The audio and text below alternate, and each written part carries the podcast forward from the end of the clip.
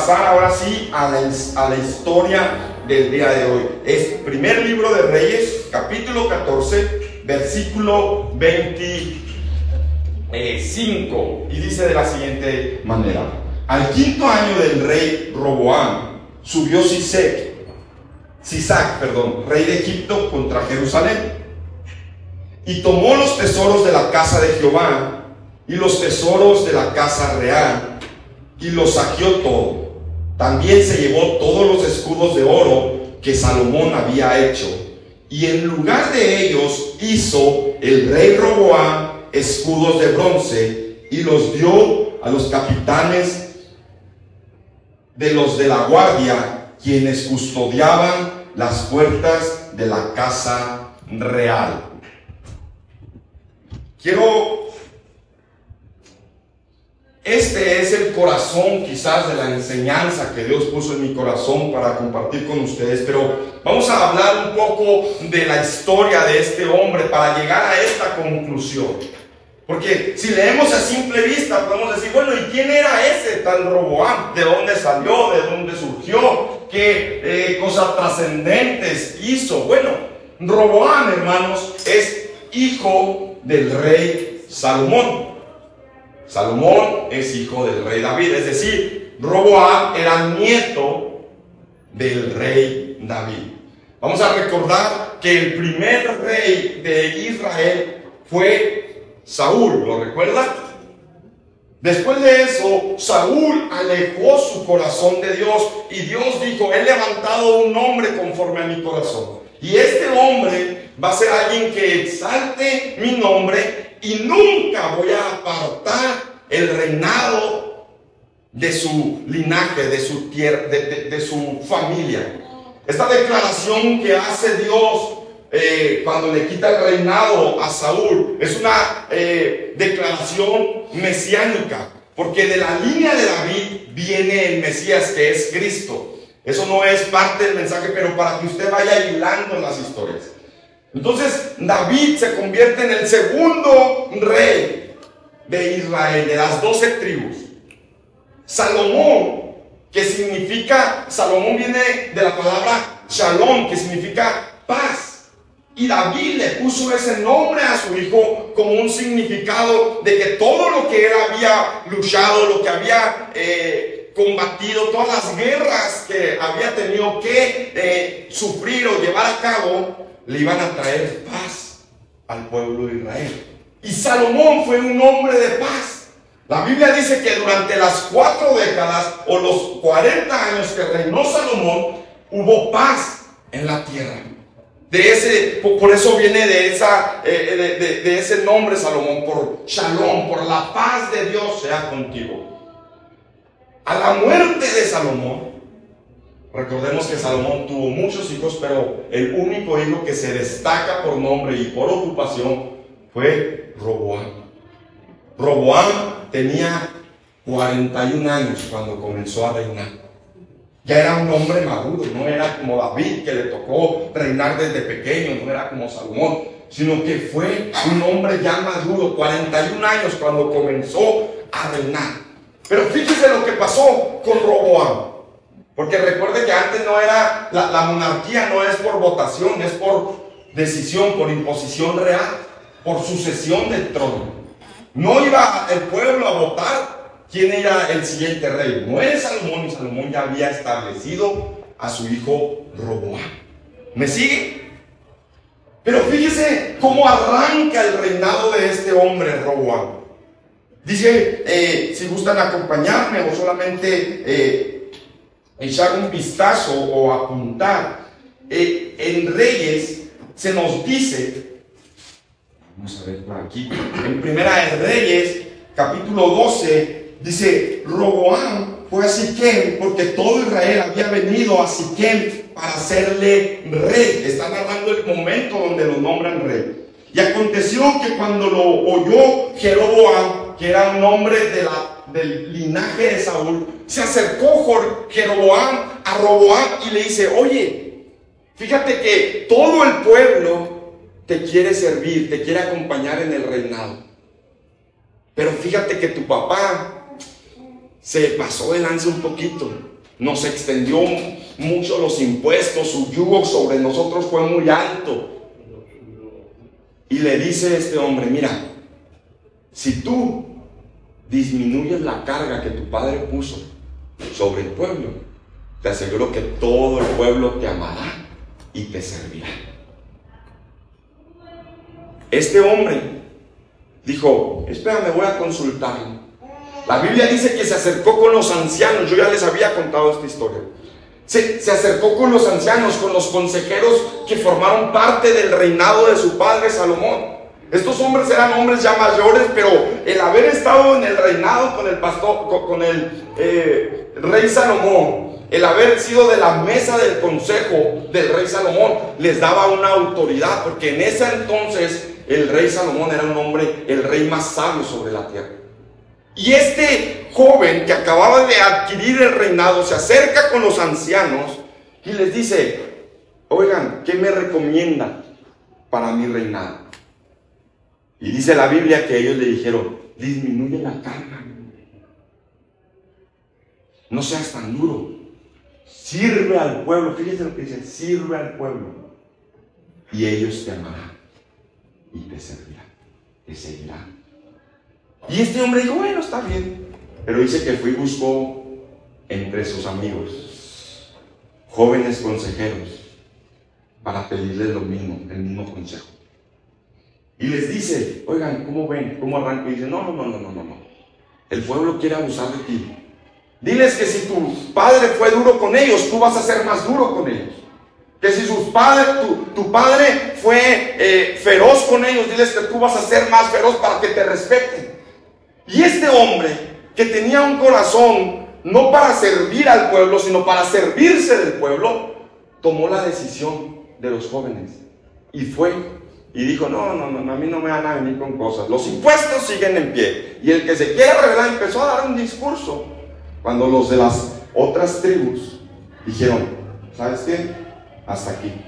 Entonces ahí sufre la división del reino. La Biblia hay que ubicar bien cuando habla de Israel y cuando habla de Judá. El Israel habla de las diez tribus del norte. Cuando habla de Judá habla de dos tribus que están en el sur. ¿Estamos? Entonces, el hijo de Salomón se hace rey de dos tribus solamente.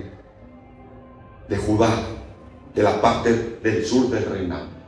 Y lo primero que yo veo aquí que marcó la vida de este joven rey, que muchos lo llaman el, el rey sin experiencia, el rey inexperto o insensato, es a dónde prestó su atención. ¿Qué dejó? ¿Qué voces dejó que le aconsejaron? ¿Qué voces dejó que, que tomaran parte en su corazón y en sus acciones? ¿Saben? Es importante, yo creo que es muy importante cómo viene la narrativa de la Biblia, porque al arrancar la historia, él dice, escuchó a las personas equivocadas y causó una división en el reino. Esto quiere decir que a las voces que escuchemos van a traer consecuencias en nuestras vidas, en nuestros actos. Por eso es importante rodearnos de gente que primeramente tema a Jehová. Porque la gente que teme a Jehová nos va a aconsejar algo conforme al corazón de Jehová. Y lo otro que es por encima de todo, deja siempre que la palabra de Dios sea tu fiel consejera. Que sea la voz que alimente tus decisiones. Porque muchas veces la Biblia dice que el hombre se cree sabio en su propia opinión. La verdad, hermanos, yo creo que todos, siendo sinceros, podemos darnos cuenta que en nuestras vidas hemos tenido, hemos tomado malas decisiones, hemos tenido que sufrir las consecuencias de esas malas decisiones, pero cuando analizamos con calma el panorama nos damos cuenta que mucho que influenció nuestro, nuestra decisión fueron las voces que escuchamos. Hace poco alguien me dijo, rodéate de gente sabia para que el propósito de Dios se cumpla en tu vida. Necesitamos voces, hermanos, que nos corrijan, voces que sean autoridad en nuestras vidas. Cuando vean que nos estamos desviando con amor, nos reprendan y nos digan, hey, yo noto esas situaciones diferentes en tu vida. Y saben, no siempre lo que nos dicen nos va a agradar. Lo que le estaban diciendo a este joven rey es, quizás tu vida de lujos, la vida de esplendor que vivió tu, padre, no la vas a reflejar tú. Quizás vas a tener que disminuir los lujos. Quizás no vas a tener la fama de tu padre. Pero vas a tener el corazón del pueblo contigo. Y este hombre vio en balance y dijo, no, yo quiero una vida lujosa, una vida de esplendor, que me aplaudan. Si admiraron a mi padre, yo quiero que la admiración que se diga cuando se nombre mi nombre sea mayor que la de mi padre. Pero en su propia opinión, él tomó una decisión y causó un sismo en toda una nación. Imagínense. Lo primero que quiero que se plasme en nuestros corazones y en nuestra mente escuchemos las, veces, las voces correctas antes de tomar una decisión. A veces las decisiones, a veces las voces que vienen a nuestras vidas no nos van a gustar, hermano. A mí hace 15 días alguien se acercó y me dio unas indicaciones, alguien que es una autoridad espiritual para mí, un consejero espiritual para mí, y lo que él me estaba diciendo, yo no lo veía correcto. Pero como yo le di una voz de autoridad sobre mi vida, dije, me voy a someter. ¿Y sabe algo? A los días mi esposa me dijo, me da gusto que estés aprendiendo a escuchar a las personas más sabias. Porque ella sabe, nuestras esposas, nuestros esposos saben si somos necios o testarudos o no. La gente que nos rodea, nuestra gente cercana se da cuenta, a ese no le puede decir nada porque se monta nomás y ahí se queda. Pero ¿saben algo? Cuando nosotros aprendemos a consultar, estamos pasando la responsabilidad de nuestros actos. Y si en algo nos equivocamos, esas mismas voces nos van a ayudar. Pero si tomamos decisiones solas, solos vamos a tener que salir del problema. O por lo menos, no ya esas voces que estuvieron para prevenirnos, no van a estar para ayudarnos.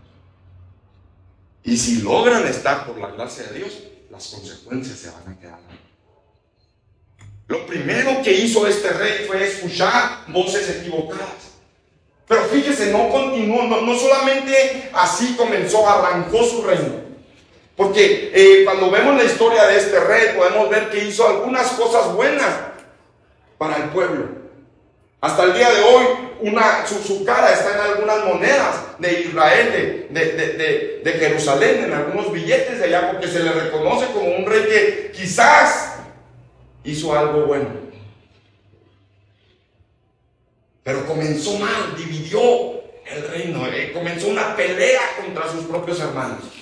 Pero no solamente eso, sino que la Biblia dice que más adelante, en Segunda de Crónicas, dice que una vez que Roboán estableció el reino, afirmó su reinado, se apartó de la ley de Jehová. Segunda cosa que hizo mal este hombre. Es decir, él tomó un poco de fuerza, se engrandeció, se hizo de un hombre, supo manejar administrativamente el reino y cuando él se creyó suficientemente capaz, le dio la espalda a Dios. ¿Sabe qué me encantan de estas historias? Que cuando uno las está leyendo, hasta se enoja. Dice, ¿qué testarudo es este hombre? Tenía todo para eh, lograr algo grande. Pero cuando lo sigo meditando me doy cuenta que esa misma actitud muchas veces tenemos nosotros o he tenido yo. Que mientras no tengo nada, mientras estoy en dificultad, mientras no eh, eh, tengo algunas situaciones resueltas como la economía, como algunas otras decisiones en mi vida personal, estoy buscando a Dios, estoy buscando el favor de Dios, pero cuando la gracia de Dios se manifiesta en mi vida, creo que todo vino por mi esfuerzo y le doy la espalda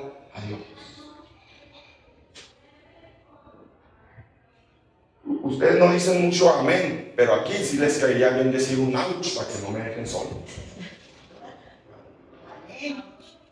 Porque así es el corazón del hombre. Se envanece, se llena de orgullo. Se cree capaz.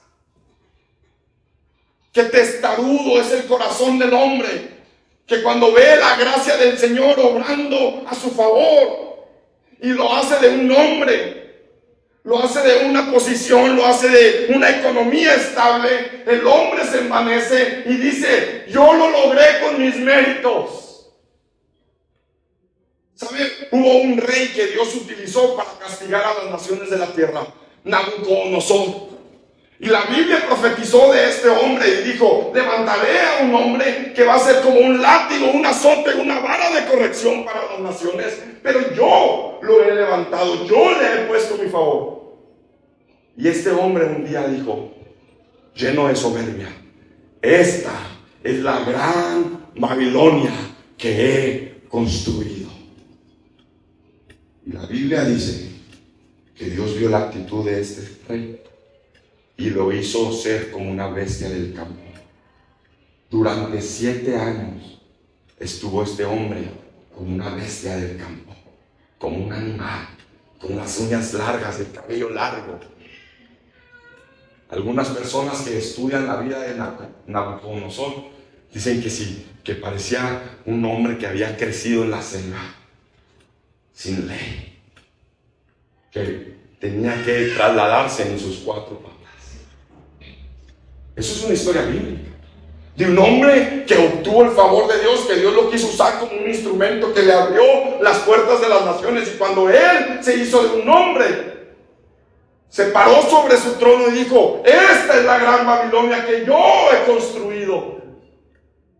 La Biblia dice que antes de la caída del hombre viene la altivez de su corazón. Hermanos, veamos estos ejemplos. Hago un paréntesis, una maestra que yo tenía en el Instituto Bíblico nos decía, todos sirven para dar ejemplo. La vida de cualquier persona puede ser ejemplo. Unos son ejemplos de cómo debes hacer las cosas. Y otros son ejemplos para que nunca hagan lo que ellos hacen. Estos ejemplos que vienen en la Biblia son para que nosotros nunca actuemos como ellos actúan. Son referentes Podemos rescatar algunas tendencias de nuestros corazones y reflejarlos ahí y pedir a Dios que nos dirija correctamente para evitar las consecuencias que ellos sufrieron. Dice que una vez que afirmó su reinado, se apartó de la ley de Jehová. Pero no solamente eso, dice que Judá junto con él. O sea, toda la nación se desvió. Y cuando en, en, Reyes y en Crónicas estamos viendo el análisis de la historia de este rey, nos dice que él levantó lugares altos. Que levantó lugares altos. Y cuando la Biblia dice que se levantaron lugares altos, está hablando de idolatría. Que este rey levantó altares a dioses paganos. La Biblia dice que él permitió que los sodomitas vinieran y se establecieran en esta nación. Cuando la Biblia habla de sodomitas, está hablando de personas con perversiones sexuales, personas que se han desatado en su inmoralidad. Este hombre, al apartar su corazón de Dios, levantó altares altos para adorar a otros dioses y permitió la corrupción sexual, las desviaciones sexuales. Y dice la Biblia que Dios se enojó con él más que los otros reyes. Dios se molestó con este hombre. Pero lo que nosotros leímos al principio es un hecho que para mí es algo terrible. Pero Solamente quería plasmar el final de este hombre para después ir caminando por lo que lo llevó ahí. Fíjese, el nombre de este rey significa Dios te añada más, Dios te añada más. El pueblo ha sido extendido, el pueblo ha sido ensanchado. Cuando uno ve el panorama de Roboán, dice, tiene todo para ser un rey. exitoso, si podemos usar esa palabra. Tiene todo para crecer, tiene todo. ¿Por qué? David estableció el trono a base de espada. Salomón, el padre de Roboam, fue un hombre muy rico, como pocos hombres hubo en la tierra. Y Salomón direccionó la vida de su hijo diciendo, Roboam, diciéndole, tú verás la expansión del reino. Tú verás cómo Dios te añade más. Imagínese los planes que tenía Salomón para su hijo. El panorama estaba pintado, el panorama estaba adecuado, las piezas del juego estaban apuntando a que Roboam iba a ser un rey que iba a establecer un reino más fuerte, que iba a dirigir el corazón de la nación hacia Dios de una manera más intensa. Sin embargo, este hombre tomó decisiones torpes en su vida. Y fíjese cómo lo que estamos leyendo, los primeros versículos que leímos es que vino el rey de Egipto y entró a la nación a los cinco años de que este rey había reinado. Y dice que saqueó los tesoros de Jehová y que se llevó los escudos de oro que había preparado Salomón, que había hecho Salomón.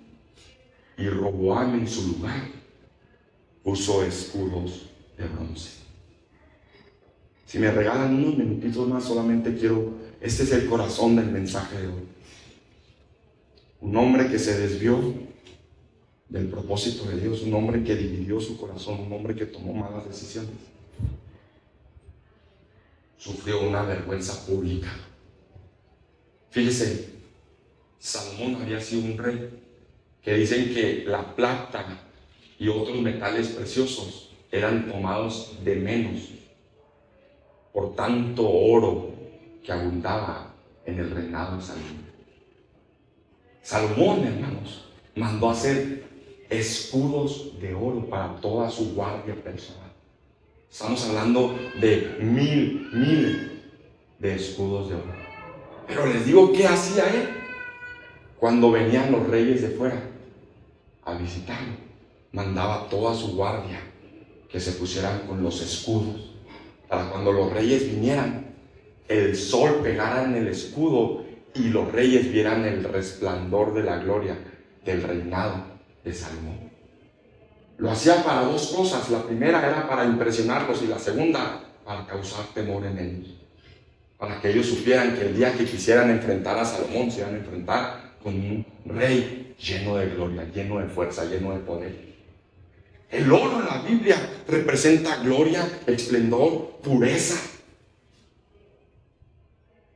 Es decir, Salomón anunciaba a las naciones que en su reinado había pureza, había gloria, había honra, había abundancia. Y Roboam, su hijo, había heredado un reino con, con fortaleza, con gloria, con esplendor, con pureza, con unas finanzas fuertes. Pero cuando uno se aleja de Dios, hermano, corre el riesgo de que el oro de nuestras vidas se vaya y tengamos que tomar un sustituto, una máscara, para aparentar que aún tenemos lo que hemos perdido. Roboán quiso aparentar y disfrazar para que la gente no supiera que la gloria se había ido de él. Puso una cara ¿Sabe algo, hermano? Muchas veces nosotros hemos levantado escudos de bronce en nuestras vidas. Porque la gloria se fue hace mucho tiempo, pero estamos aparentando para que la gente no sepa que hemos perdido la gloria en nuestras vidas. Hermano, hay cosas que hemos perdido y que en vez de restaurarlos, hemos decidido disfrazarlos. La gente piensa que todavía hay gloria, pero nosotros sabemos que la gloria se fue y estamos en una aparente gloria. Imagínese la angustia del rey Roboam, porque dice que cada que salía mandaba poner a los escuderos ahí para que la gente siguiera viendo, porque el bronce es algo muy similar al oro.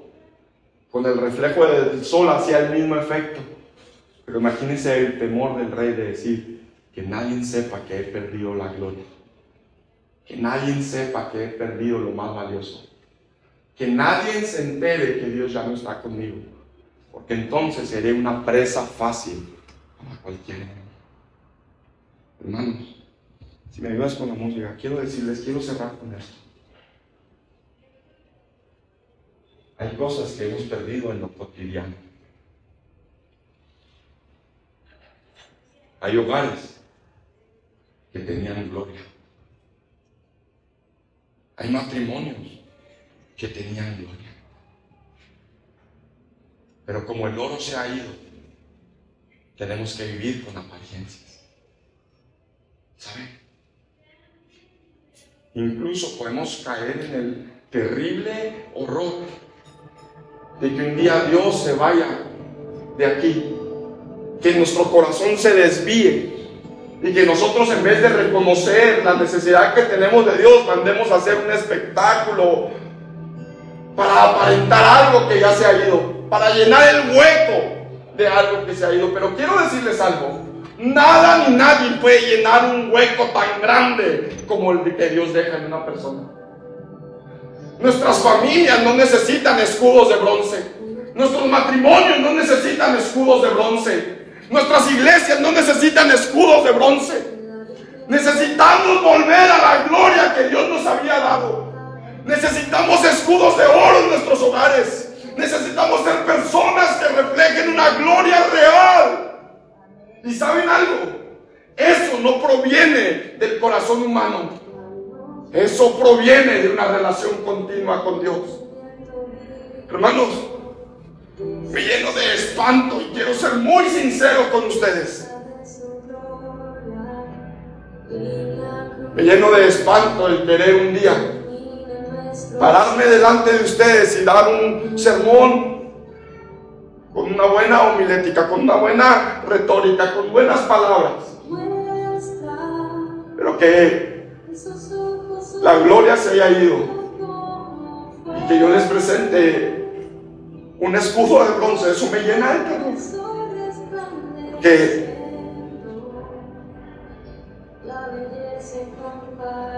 porque sin Dios, hermanos, nuestras vidas no tienen sentido.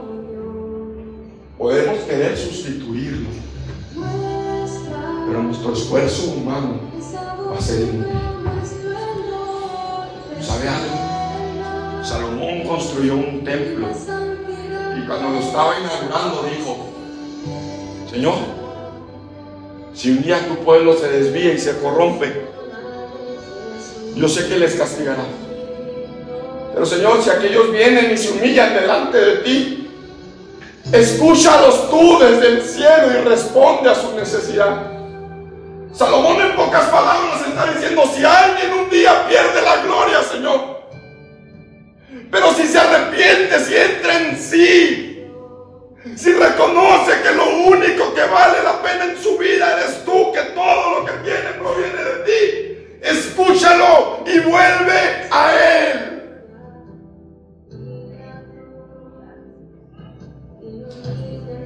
La gloria del hombre se fue cuando pecamos en contra de Dios. Y en el intento humano el hombre intentó, se esforzó por restablecer una relación con Dios, pero nunca pudo. Hasta que Dios envió a Cristo para decir, dejen sus escudos de bronce y vuelvan a la gloria verdadera que se encuentra en Cristo, que se encuentra en mí. Hermanos, hoy el llamado es, volvamos a lo genuino, volvamos a lo auténtico. Volvamos a lo divino, volvamos a lo que viene del cielo. Dejemos a un lado nuestras apariencias, dejemos a un lado nuestras máscaras, dejemos a un lado nuestras sonrisas falsas. Dios conoce el dolor, Dios conoce nuestra situación. Y Él no quiere poner un, un bálsamo temporal, Él quiere entrar a la raíz y devolver la gloria que Él prometió para nuestros hogares.